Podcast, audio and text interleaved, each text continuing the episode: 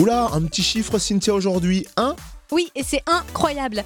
Dans le Nord-Pas-de-Calais, Pablo, un enfant âgé d'un an, est convoqué au commissariat de police pour des menaces avec armes. Hein Un an Menace avec armes C'est Ouais, ouais. sérieux Ah Oui, c'est très sérieux. Alors, je sais, la situation paraît totalement Mais- ubuesque, il attends. est d'ailleurs. Comment c'est arrivé C'est c'est quoi le délire Suite à un conflit de voisinage, la Mhm. maman euh, a eu des échanges tendus avec sa voisine.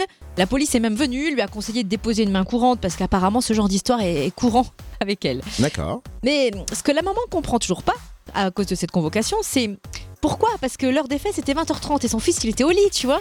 Eh, qu'est-ce qu'on en est du côté de la police C'est évident. Bah, le brigadier chef à l'origine de cette fameuse convocation explique ne pas être censé savoir l'âge de la personne convoquée.